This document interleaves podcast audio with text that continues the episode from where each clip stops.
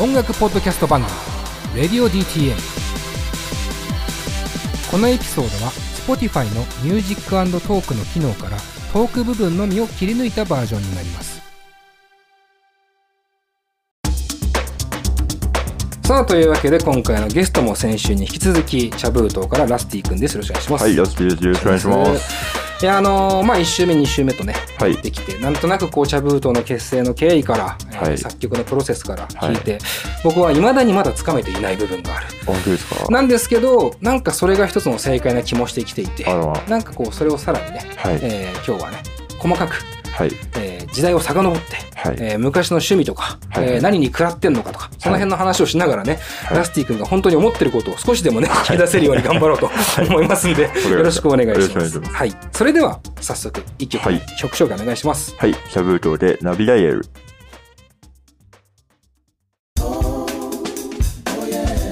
ハロープレイリストメディアレディオ DTM けで茶封筒でナビダイヤルお送りしました、これはアルバム「野蛮」はい。に。ね入っている曲ですけども、まあ、1曲目だよね。そうですね。ここれを1曲目にしたせいで、うん。僕の親族はみんな、これは何？っていう、連絡をくれるっていう。これは何？あの2曲目聞いてみてって、ああ、ちああ、なるほどね、始まった始まった。みんな不安になるということがありましたけど。あのねいやーすごいと思いますねなんなんですかねこの感覚はねはい。まずそのシンプルに面白いのがすごいなと思うわああ、ありがとうございます。なんか最初にこう要はインタールードじゃないけど、はい。イントロ的なねはいはい。曲なのかなってはい。思って聞いてて、まあそういう位置づけ的な部分もあるとは思うんですけど、、はい。ざ聞いたらねちょっとこんなにこうパーフェクトにね、はい。なんていうかこう茶封筒のことも表現できてるし か？かつその面白さとか、はもう全て含めて、はい。かなり出来が良すぎる気がするいやーありがとうございます。でもなんかやらしさはいいんですよ、はいそこに結局お笑いというか、はいもちろん笑いを狙ってはいると思うんですけど、はいどう考えても、はいはい。ただそれってすごい実はハードルの高いことだと思ってて、はいはいはい。でしかもリリースされてみんなずっと聞くわけで、はい。そうですよね。そう人に進めたいよ。これがライブね、はいはいライブでそういうことをやってるんだったら分かるんだけど、はいはいはいこれが曲になってるわけで、はいはいはい。もう俺だから「億千の星」はいはい。最初のはいはい。えーフレーズはい。もう俺吹いたよね そこだけ歌うっていうかもうそこだけなんだっていう。はいはい。でも次続かねえんだっていう、はい。その絶妙な間の取り方と。いやーありがとうございます。すごいよねとも。うこれはい音楽でやるもんだから、そこでずっと後ろで弾いてるのも面白いんだよなそのなんか。コンスタントにこうリズム体は弾いていて、はいはい。で急になんかギターソロ。はい。ギターソロいいんかいみたいななんかその感じも面白いし、はい。これはねちょっと経緯聞きたいんだけどどどういうはい。どういうふうに作ったわけですか？まあ、一番最初の発想で言うと、でも、あの、アイロボットっていう映画、あアイロボット、はい。ウィル・スミス？あれ違うあ、そうです、そうです、ウィル・スミスの。うんうんあれが始まった時に、最初、えっと、シャワーを浴びたりとか、その、うんウィル・スミスが、こう、そ家の外に出るまでみたいな流れで始まるんですけど、そこで、その、なんかやってるけど、なんか流れてるみたいな。そのオープニングは流れてるけど、うん。その場面は変わっていくみたいな。ああなるほどなるほど。っていう、なんか、これかっこいいなと思って、その、昔の映画とかよくあるんですよ。はいジャケットを取って、うん着て、そこから始まるみたいうんうんうんな。あれかっこいいなと思って、それで、で、ああそうか、はい。なるほど。プラス、あの、まあ、その、ナビダイヤルっていう、うんうん。知ってます？その、すごい高い。うん、ここからはナビダイヤルでおつなぎしますあみたいなやつね、そうですそうです1分10円かかりますみたいな言われるやつだよね。あれで、僕、一回飛行機をキャンセルした時があって、うん。それで3万5千円とか、3万ぐらいかかったことがあって、うん。ナビダイヤルで。ナビダイヤルだけで。はい。うん。で、飛行機代と、その、ナビダイヤル代を、こう、まあうん。飛行機のキャンセルで払い戻しをしたかったんですよ。まあまあまあ、なるほど、なるほど。はい。そうね。それで、まあ、電話で、その、飛行機代をまあさすがに超えないだろうと思って。うん。うん。例えば8000円の飛行機だったら、うん。5000円ぐらいナビダイヤルかかっても3000円は一応返ってくる。確かに確かに。だったらそっちの方がいいなと思ってうん。電話してて、で結結局3万ぐらい。かかったことがあって。おおすごいな。その怒りっていうかその怒りがあって はいはいで、はい。で、それで、まあ、その電話かかってくるみたいな。で、まうんあ、あれ、曲全部一応作ったんですよ。はいはいはいで、あそこしか歌ってないんですけど、ああそうなんだ、はい。あ実際はあるんだ、あもう覚えてないんですけど、もう覚えてないんだ。消したん、消したんで、もう消したんだ。なんで？で、あの、ぐらいの尺の感じであって、で、とりあえずあそこだけ歌うっていうのがあああそうなんだ。へえじゃああのフレーズだけ考えたわけじゃないんですね。そうなんですよ、あるんですよ。一応全部。ええああったんですね。あったんだ、ね、もう覚えてないですけど、すげえな、はい。気になりすぎるわその後の歌詞。僕も気になるんですよ。どんな歌詞が続いていくのはそっからって思いながら聞いてたけど。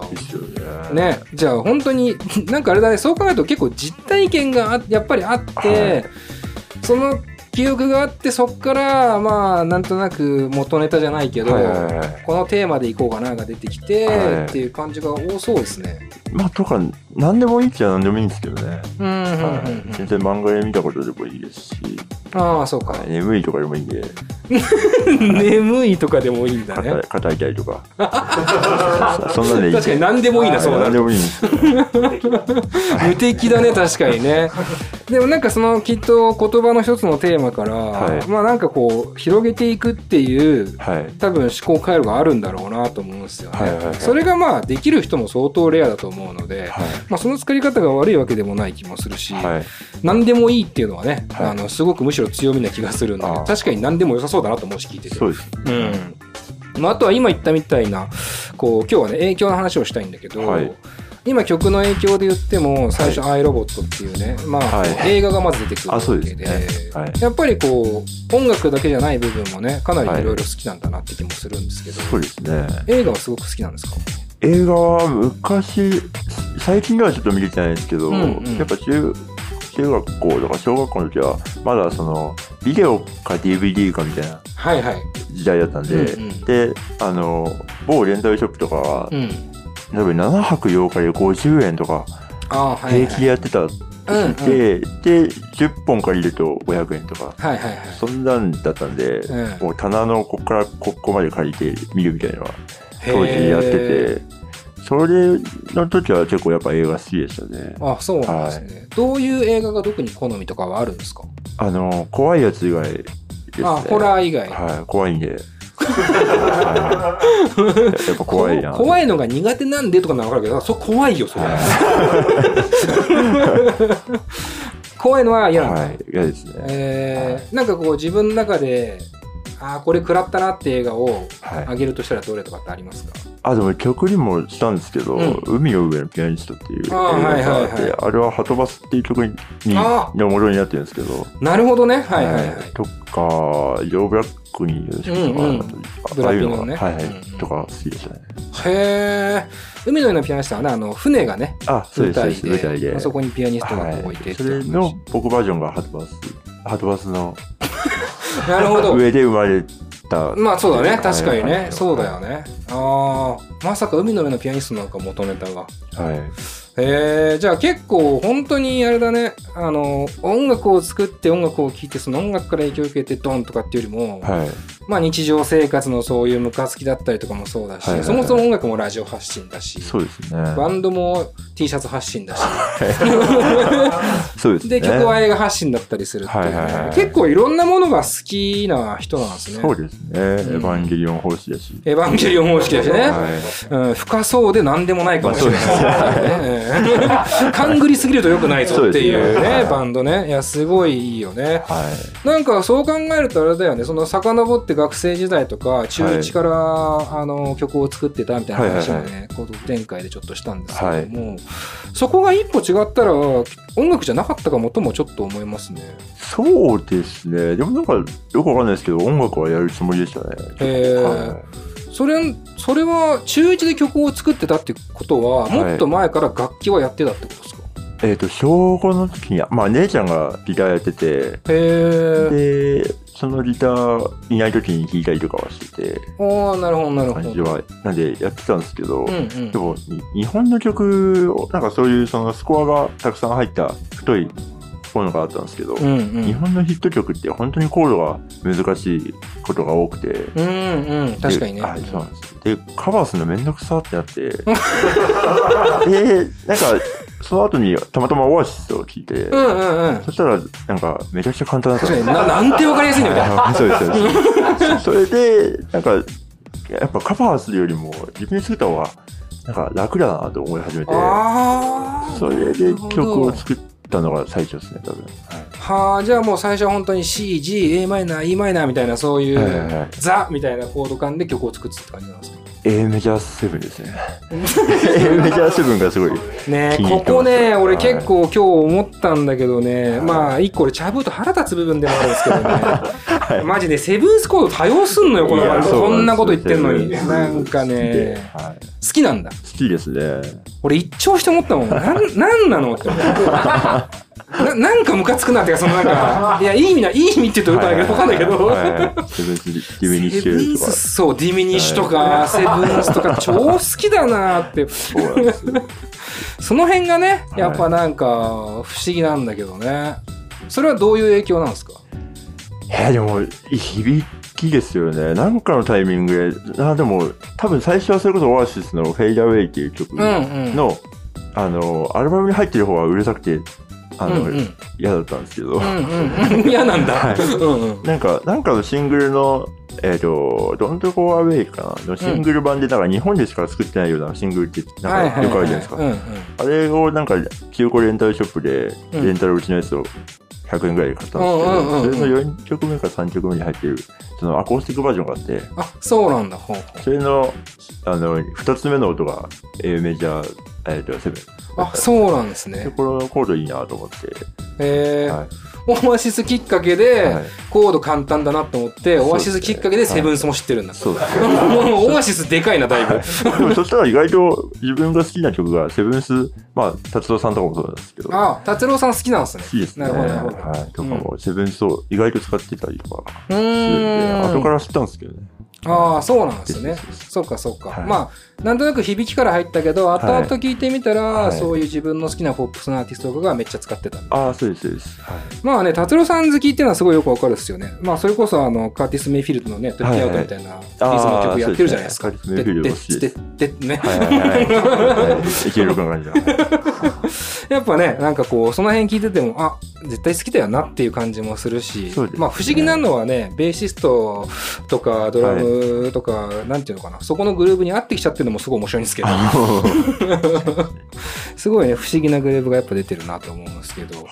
まあじゃあ、音楽的な影響は、まあ最初は、まあオアシスとかはでかいんだ。で山下達郎さんとか。そうですね。浜田省吾さんとか。まあ、あ浜省？はい。うんまあ、番組持ってたっていうのもあるんですけど。ああ、のそうか、ラジオのはい、ラね。ジオで。で、なんで、同じタイミングでモータウンとか、うんうんうん。まあ、達郎さん、アイズデイブラザーズとか、その辺も好きなんで、そうっすよね。で流してたんで、それをこう、ひらがなでメモってたりとか、そういう、ネネットがなかったんで、うんうん。で、なんか、マーヴィン・ゲイとか、ひらがなで書いてたりとか、そういうのを思っはいはいはいて、ツタヤに行って帰るみたいなのがああ、よくやってました。そうなんですね。はいなんかそう考えると、やっぱ好奇心はずっと旺盛ですね。そうですね。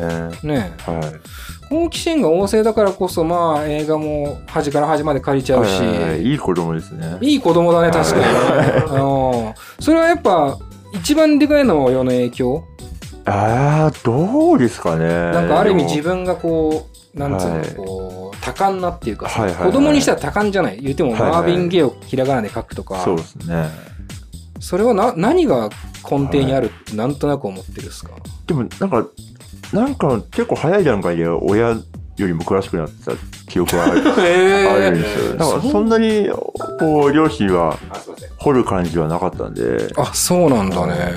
不思議だなですね。でもちょっとね、俺もシンパシー感じる部分あって、あ本当ですか？そう。うちの親もそんなに掘ってるわけじゃないんだけど、はいはいはい。ビートルズとかめちゃ好きで、来日公演とか行っちゃってる人で、はいはいはい。でもそんなに音楽めっちゃ好詳しいわけじゃないですよね。はいはいでもそれきっかけでは俺が好きになっちゃって、はいはい俺も小学生の時ニルバーナはい好きになっはいはい。はいてはいはい英語書けないから、はいはい親にタイトル書いてもらってたんだよね。えー、なんかすごいだからすごいああ分かる分かるっていうはいはいはいはい。かそうひらがなしか書けないよねっていうなんか感じとか分かるから楽器もなんか昔から強い俺は昔クラシックやってて、はいはいはい、えー。それがあってなんとなくあったのかなって自分の中で音はいはい楽好きみたいなのがあったのかな。って思うんだけど、まあそれもねお姉ちゃんの ギターだからねねすげえなっていう感じもする音楽好きではいましたね。なんか好きだったなって感じは。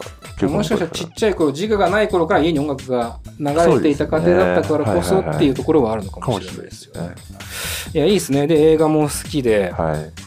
でその中で、まあ、もう一個気になるのは、はい。これ、まあ、サウンド的にはね、なんとなくこう分かりましたこう、まあ、オアシスもありね、はいはい。モータウンもありそれも全てラジオ聴かれたりとかしてっていうね、だからそれで結果的に多ジャンルのものをはい。自然に聴いていたっていうのがね。まあ、今の素養につながるのかなと思うんですけど、あと歌詞っすよね。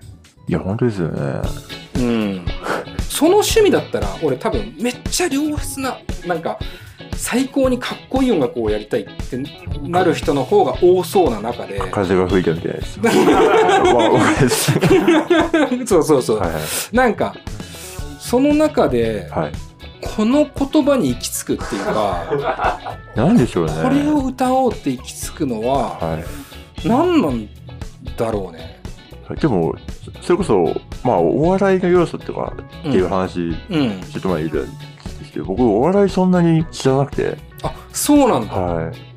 へえなんかじゃあテレビ番組とか、はい。なんだろう好きな芸人さんとかってなんかそういう自分に影響を与えた人があんまいない？ないっすね。まあ、ラジオで、それこそラジオなんですけど、あまあ、クリームシチューさんのラジオとかうんうんうんはずっと聞いてたりとかはあったんですけど、お笑いっていうと、なんかそんなにピンとこないというか、そうなんだ、はい。割に去年 M1 とかうん出たんですけど、出たの？は 絶対興味あるじゃん。い、2回戦で入りました。一回戦はこうしてるんだ それをさ誘われて、お笑い好きのバンドマンから誘われて出たんですけど、へえ自分はそんなに、そうなんです。そうなんだ。ピンとこないというか。じゃあ何？その例えばナビダイヤルね今日流した感覚、あの感じっていうのはさ、はい。なんだろう？受けたいっていうか、はい。みたいな気持ちとは違うの？なんていうかそうですね。俺は正直吹いてしまったんだけど。うん、もうさっそうとした朝、うん朝ですよね。モーニン朝グコーヒーこう傾けて、ジャケットをファッと取ってこう、家を出る感じ。があれになはいる。っていそんなことあるかな？そうなのそうか。なんですよ。じゃあなんか、これである意味こう笑ってるのは、なんつうの、自分の意思とは違う感じなんですか？いや、でも何でもいいっちゃ何でもいいんですよ。ああ、受け手の感覚は。はいうん、はいはいはい。なんで曲やってみて、あ、これ面白いんですねって感じはなんか、ああ、結構ありますね。そうなんだね。、はいや、これは、なかなか、だってなんか間の取り方とかね、まさにそうですけど。いや、明らかに笑わせようとしてない 歌い終わりの喋り始め早いだろ、どう考えて 確かに。はい。も。と思うけど、はいはいまあ、そこもまあ、ある意味、はいただ純粋な感覚で作ってる。はい。ですね。まあ、その、何かしらのあれはあるんでしょうけど、うんうんうん。ここで、このタイミングで喋るみたいなのは多分無意識的にはあるとは思うんですけど、うんうんうん。それの元が何なのかはよくわかんないですね。ああ、そうはい。漫画とかはどうですか？ちなみに。漫画とアニメはやっぱ好きですね。えーはいどういう感じの漫画とかアニメ？アニメはもう何百本とか見てるぐらいな感じなんうーんあ本好、きなんだね。でも怖いのは苦手ですね。怖いんで、もうとにかはく、うんそうね、はい怖いからね、やっぱりね。い、30分あったら30分怖いです。そんなことあるって感じ。めちゃくちゃ怖がりじゃん。そんなことあるんですはい。怖がらせようとしてるのよ。制作者側。は。ああ、怖いのは苦手なんね。はい。でもまあ、いわゆるなんかアニメにもさいろいろ、まあはい。エヴァンゲリオンの話とかもちょっとしたけど、はいはいい。わゆる萌え系とかのアニメもあればさ、はいはいはい。こういろんなアニメでさ、ね。少年漫画のアニメもはいはあれば、いミステリーとかもねミステリーとかもね、うん。はじゃあもうそこもジャンル問わず。あそうですね。はいなんかあれっすねやっぱ何かに対して壁をまあ怖いものだけは、とか昆虫とかは ダメだけど、はい。本当何かを吸収するものに対して全く壁を持たない人っすね。そうかもしれないですね。ね。はこんにゃくっていうね、発言もあったけど、い。こんにゃく以上にもう、はんぺんぐらいのね、スポンジ感はあるね。かもしれないですね。すごいいろんなものを純粋に吸収吸収できるっていうのがあるかもしれないしでもはんぺんの味ってよくわかんないですねまあ確かに、そもそも何なのか。は、うん、真っ白だしね。はい。うん、でも茶封筒もそうじゃないですか。そうかもしれないですね。何味かわかんないし茶色いですけどね まあ茶色いけど確かかに。なんか、あれだよ、そう考えると茶封筒っていうね、封筒がバンド名になってるのも、なんか、結果的に腑に落ちてくるなと思うね。しかもあれ俗俗称なんですよね。なんか広辞苑とかに載ってないらしいです。あ、そうなんだ。はい。あの白封筒っていうのは明示としてあるんですけどうんうん。白封筒はこうあ茶色いから茶色い。封筒をみんな言うようになったみたいな。あ、勝手にそういうようになったんだ。あみたいです。おお、そうなんだね。茶封筒知識もあるんだ。3年目ぐらいで知りました、は いそうなんだって言われましさすが、そこもね、フォローアップできてるんですね。まあじゃあ、アニメ、漫画も好きで、はい。アニメからのじゃあ影響とかあるんですか？たあるとは思いますけど、んでもアニメって結構最近なんでもうその時は曲作ってたんでああ、そっかそっか。はい、っていう面ではそんなにないかもしれないですね。ああ、そうなんだね。じゃあ子供の頃で言ったらやっぱり映画とか、まあ言ってもラジオか。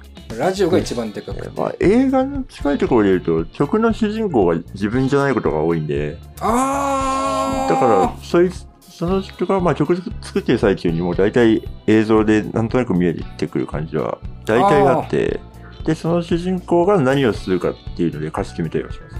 ああ、でもそれすごいわかるな。はい。なんか、そういう意味では、はい。